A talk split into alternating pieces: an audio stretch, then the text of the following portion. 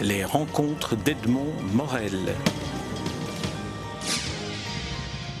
Véronique Olmy, nous nous rencontrons à l'occasion de la publication chez Albin Michel de votre dernier roman en date, La nuit en vérité.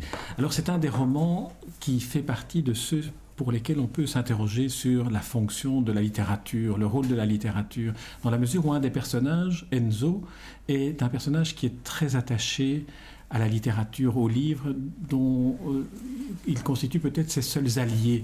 Est-ce que c'est une, euh, première approche qui, pourrait vous convenir pour aborder le livre?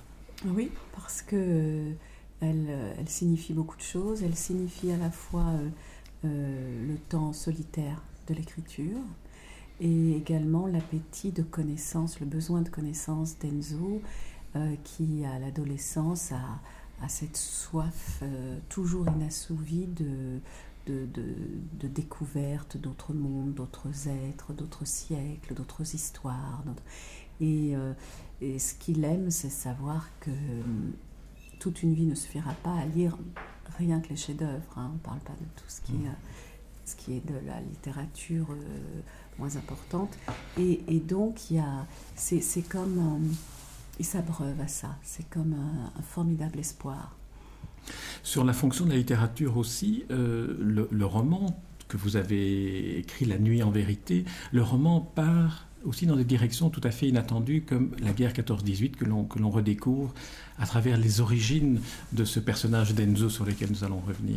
Comment euh, est-ce que, est-ce que ce, type de, de, prolongement vient? Est-ce que c'est le personnage qui dicte sa vie au romancier ou est-ce que c'est le romancier qui a déjà le plan Moi, je, savais que je voulais parler euh, du mystère de l'invisible. Je savais que je voulais parler de ce fantôme. Après, je voulais pas imposer quoi que ce soit. Donc, euh, euh, on reste dans le questionnement, comme quand on est nous-mêmes confrontés à des événements ou des perceptions qu'on dit paranormales. C'est-à-dire, qu'est-ce que c'est? Est-ce que j'ai eu de la fièvre? Est-ce que c'est une hallucination? Est-ce que je délire? Est-ce que quelque chose est réel, tangible là-dedans? Je je, je voulais rien imposer, aucune résolution. Mais c'est vrai que j'ai distillé très lentement ce, fantôme qui est là, qui est pas là, qui est là, et, puis qui finalement s'empare de, de, de, ce jeune Enzo quand il a la fièvre, qui se couche après euh, un acte très violent au lycée.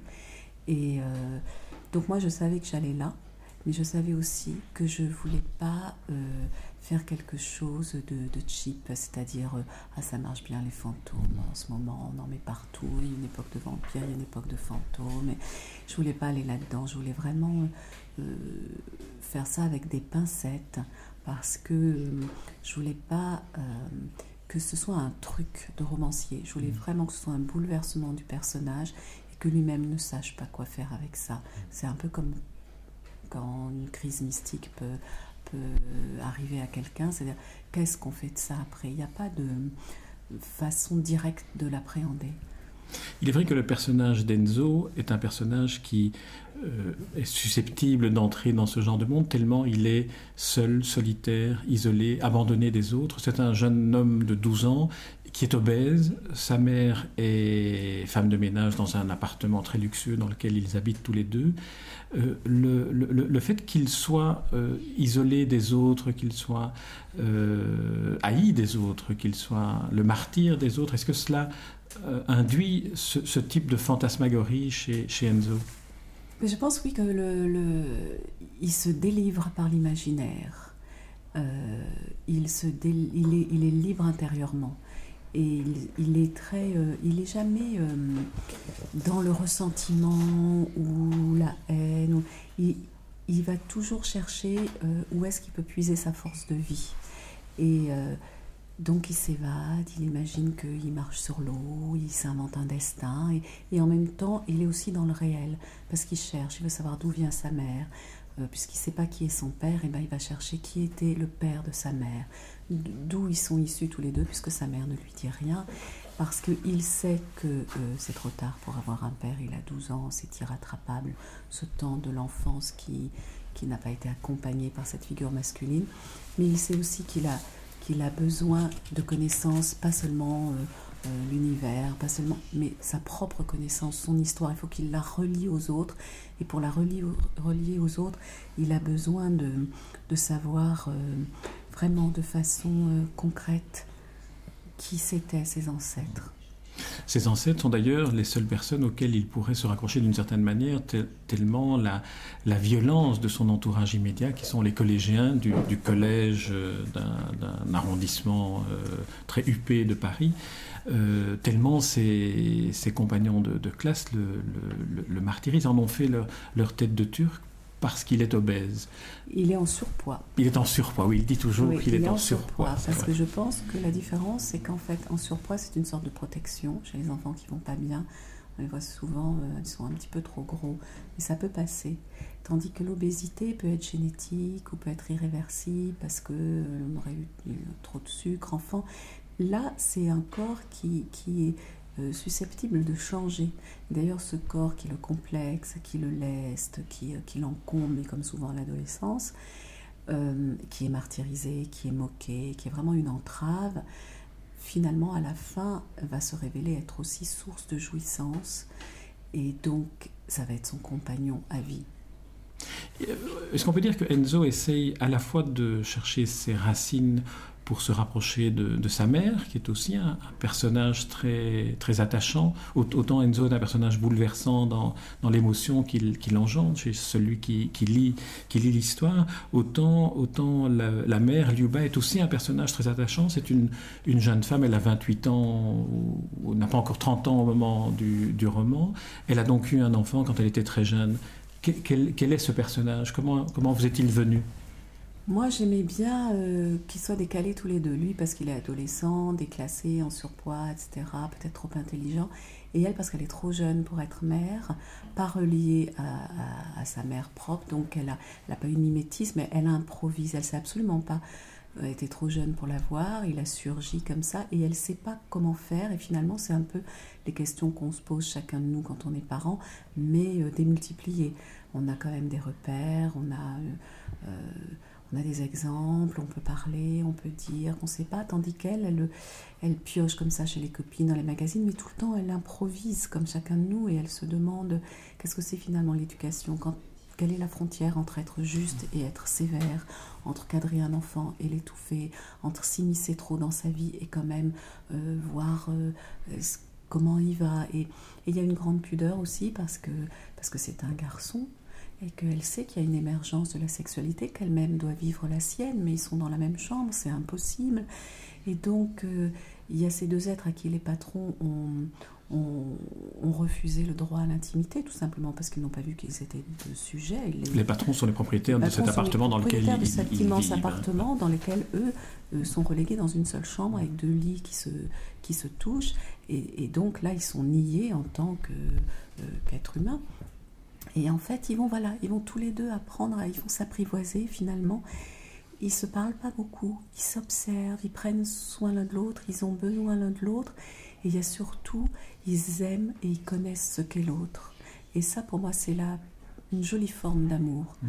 parce que euh, il y a une, un respect de, de l'autre. Lui, il est très attendri par, par les les faiblesses de sa mère, ses erreurs. En même temps, il voit qu'elle a l'air fragile, mais qu'elle doit être très solide. Il faut être très solide pour avoir élevé seul un enfant, être allé de foyer en foyer, récuré chez les autres. Il faut une sacrée euh, euh, santé.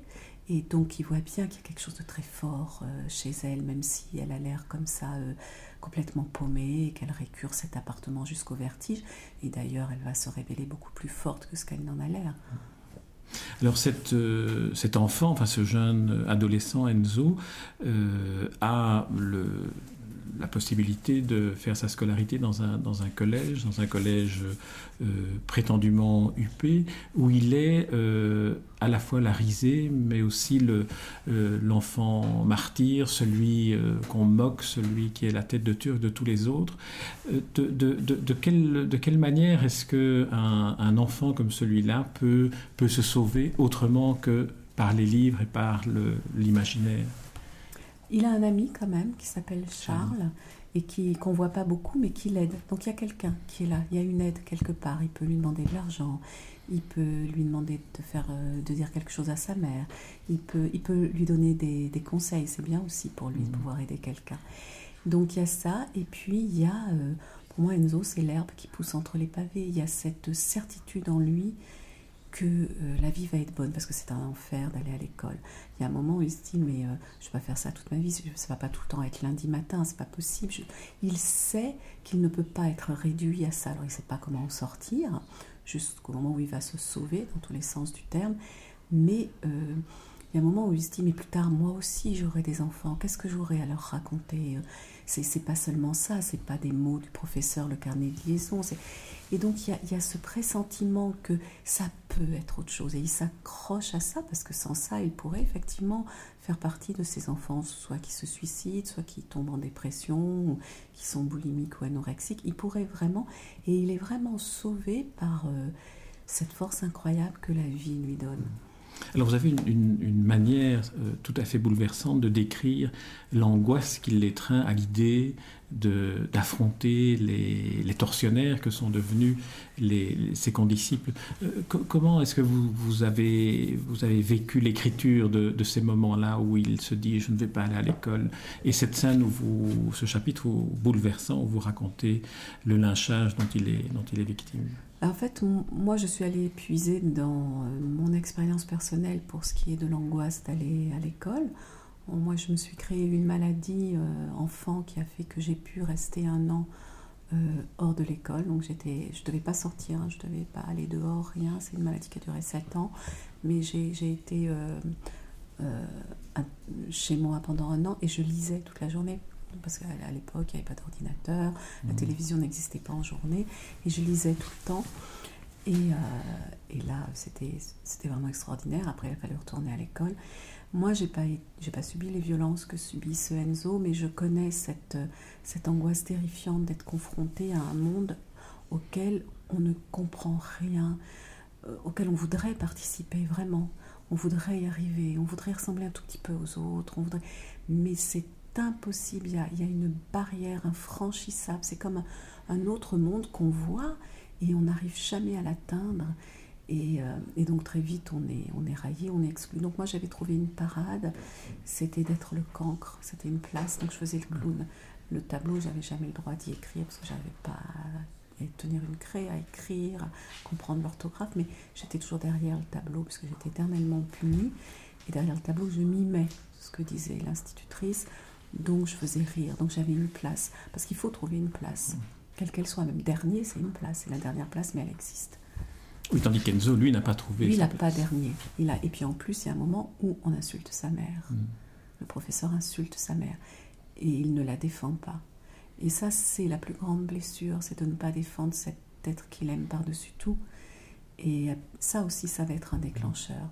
Il est d'ailleurs à la recherche de, des, raisons pour lesquelles il, est euh, victime de, cet ostracisme. Et il plusieurs hypothèses se présentent, se présentent à lui. Alors, pour vous, quelle est celle qui, qui, prévaut? Bah, c'est ce qu'il dit à un moment, c'est-à-dire qu'il pense que ça vient de lui, il pense qu'il est coupable, alors il est trop gros, ou sa mère est la boniche, peut-être il sent mauvais, ou alors il, cherche en lui, comme tous les gens rejetés, et puis après, il comprend que les autres savent plus que lui qui il est. Les autres ont compris d'où il venait. Il vient d'ailleurs. Il est un étranger. Il a que son nom qui le désigne étranger. Il n'est absolument pas étranger. Mais...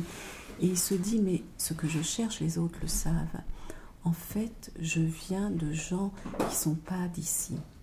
Et, et c'est eux qui ont raison. Je ne suis pas des leurs. Et il comprend que s'il est, est rejeté, c'est parce que euh, instinctivement, on a perçu qu'il ne serait jamais dans la caste. Alors son nom est, un nom russe, euh, Popov, et c'est par un livre, un livre sur la guerre 1914-1918, qu'il va essayer d'identifier quelle est euh, l'origine russe de, son nom. Ce n'est pas la guerre entre les Français et les Russes, mais c'est plutôt ce moment de la guerre 14-18 où des soldats russes sont venus appuyer l'armée française dans, la guerre. Alors là, l'entrée, l'apparition de la guerre 14-18 dans, un roman qui paraît un, an du centenaire du déclenchement de la guerre, est-ce que ça vient du fait que euh, cette guerre est beaucoup plus importante qu'on ne le soupçonne et qu'on risque de la laisser tomber dans l'oubli? Moi, j'avais déjà travaillé précédemment sur la guerre de 14 au théâtre, euh, dans Numéro 6, mon deuxième roman. Euh, c'est quelque chose euh, qui m'a toujours hanté parce que mes deux grands-pères ont, combattu sur le front. J'ai écrit une nouvelle aussi de sur. J'ai toujours beaucoup écrit, beaucoup recherché sur la guerre de 14. là, j'ai appris en écrivant ce livre la présence des Russes et leur leur fait, le fait qu'ils aient été euh, déportés à la Courtine, au camp de la Courtine, donc je suis allée à la Courtine, j'ai fait euh, un an de recherche, mais après ça prend très peu de place dans le mm-hmm. roman. Et je pense que, et, je vois qu'il va sortir énormément de choses. Je pense que ça a sauté une génération. C'est pas les enfants de ceux qui ont combattu, c'est les petits enfants de ceux qui ont combattu qui, qui s'y intéressent parce que avant que cette mémoire se perde. Et euh, parce qu'on sait qu'on vient de ce hasard-là. Pourquoi est-ce que nos grands-parents ont été épargnés par les balles? Quel miraculeux hasard fait que nous nous parlons, vous et moi, ici aujourd'hui? Les Belges comme les Français ont tellement souffert de la guerre de 14. Et euh, c'est ce hasard-là qui est vertigineux, même si de toute façon toute naissance est un hasard. Mais là, il y a quand même eu, euh, comme il y a actuellement en Syrie, une génération sacrifiée. Oui, et, toute la violence, parce que vous décrivez euh, avec une, force euh, extraordinaire, vous décrivez certains, certains, la manière dont certains combats se déroulaient, notamment la sortie des tranchées pour gagner 50 mètres et puis, et puis les perdre. Euh, ces, ces chapitres-là, ces épisodes-là deviennent comme des métaphores du lynchage qu'a subi Enzo Popov, puisque c'est son nom. Mm. La, violence est comparable? Cette violence-là est, comparable à celle qu'il a subie? C'est pas la même violence mais ça se passe tous les deux sous terre. C'est la, la cave, c'est souterrain. Et puis il y a des ordres de groupe. Pour moi, la guerre de 14 est une guerre fratricide. Et, euh, et tout d'un coup, il y a un décideur et il va falloir y aller. c'est ça le groupe. Et ne pas euh, en faire partie est une désertion, tout comme pour le lynchage. Le, lynchage soude les élèves qui, qui, qui, vont euh, avoir le courage de le faire. C'est comme un exploit sportif pour eux. Et euh, ils ont l'impression de s'être légitimement euh, battus parce qu'il a résisté et il fallait le faire. Et, personne n'a trahi, c'est-à-dire que personne n'a pas osé ne pas lyncher ou mmh. secourir le russe. Et, là, c'est pareil pour moi, c'est-à-dire que tout d'un coup, le, bien et le mal s'inversent. C'est-à-dire tuer à la guerre est un ordre et ne pas tuer est une désertion passible de, du poteau. Mmh. Et, et c'est une fois qu'il a qu'il a été plongé dans la violence intrinsèque à l'être humain, son, aïeul peut le prendre tel un petit papillon dans la main et, euh, l'emmener de là où la violence du siècle, cette violence mondiale, tellurique, dont il y a encore aujourd'hui le retentissement, voilà, il est né de ce chaos-là. Alors il y a un, élément sur lequel j'aimerais, j'aimerais qu'on revienne, auquel j'avais fait allusion au début de cet entretien, c'est la présence du, livre. Euh, l'appartement dans lequel ils, euh, ils occupent une, petite chambre, euh, Enzo et, sa mère Liuba, est un appartement dans lequel il y a un bureau bibliothèque, dans lequel ils n'ont pas accès. Et un des autres euh, personnages qui a de, l'attention pour Enzo est le bibliothécaire du collège qui euh, lui prête des livres. On, sent que c'est un boulimique de, livres. Euh, j'aimerais vous, poser la question à vous en tant que, romancière et pas nécessairement en tant qu'auteur de ce livre-ci. Quelle, est la fonction de la littérature? Qu'est-ce qu'un livre peut nous apporter aujourd'hui? Je pense qu'un livre peut nous apporter notre part d'humanité un livre peut euh, nous bousculer, nous choquer, nous, euh, nous bouleverser, nous, nous, nous émouvoir, nous réjouir, mais en tout cas c'est toujours une rencontre. C'est, on lit, on est tout seul, on s'isole et pourtant on est, on est tendu vers les autres. Euh, c'est comme, c'est une communion pour moi la lecture. C'est, c'est une source infinie de, de lumière. Ça, on ouvre des portes, on ouvre des fenêtres, on retire le toit, quoi, et on, c'est une confiance infinie que nous font les, auteurs. Je pense aux grands auteurs comme euh, Dostoïevski, Victor Hugo, de, de, nous offrir comme ça cette part d'humanité euh, bousculée, malmenée, mystérieuse, violente, injuste, et, et, de nous offrir cette force-là et, à nous d'oser la regarder. Euh, lorsque Enzo se trouve euh, dans la bibliothèque avec le, patron, comme on, l'appelle, euh, il, parcourt les, titres des livres qui sont dans la bibliothèque. Et vous avez cette phrase Il suffirait de ne lire que les titres pour saisir l'immense complexité du monde et la solitude de chacun. C'est un peu ça la littérature aussi. Oui, c'est vrai. Quand on, quand on va chez quelqu'un, on regarde toujours les livres qu'il y a dans la bibliothèque. C'est pas très poli de faire ça, mais on le fait. Et les livres nous disent chez qui on est. Et, euh, et les titres des livres, c'est. Euh, voilà, il y a les titres, euh, je pense, mais Sagan, comment est-ce qu'elle a trouvé ces titres? Mm. Les titres de Marguerite Duras. Et puis des titres qui deviennent des monuments. Quand on dit Les Misérables, on pense aux livres, on ne pense pas aux miséreux. Mm. voilà, il y a des il y a des pierres posées comme ça sur le chemin qui sont incontournables et qui, et qui, sont, et qui nous bâtissent malgré nous. C'est notre mythologie personnelle, même si on même si on n'en a pas conscience. Et, et ça, c'est la force du livre, parce que les titres de films ne nous accompagnent pas de la même façon. Et les, les livres, il y a, y a, un objet livre. Il y a un objet lié au titre aussi. Oui, ouais, complètement. Et d'ailleurs, euh, parfois on n'aime pas trop un titre, mais si le livre marche, si le mmh. livre perdure, le titre devient magnifique.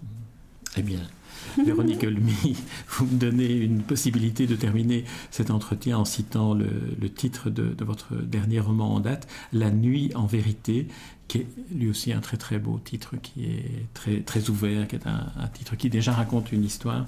C'est un roman qui est paru chez Albin Michel et dont je recommande vraiment très vivement la lecture à tous ceux qui nous écoutent. C'est un livre qui est d'une émotion rare et d'une très grande profondeur. Merci Véronique Olmy. Merci à vous. Les rencontres d'Edmond Morel.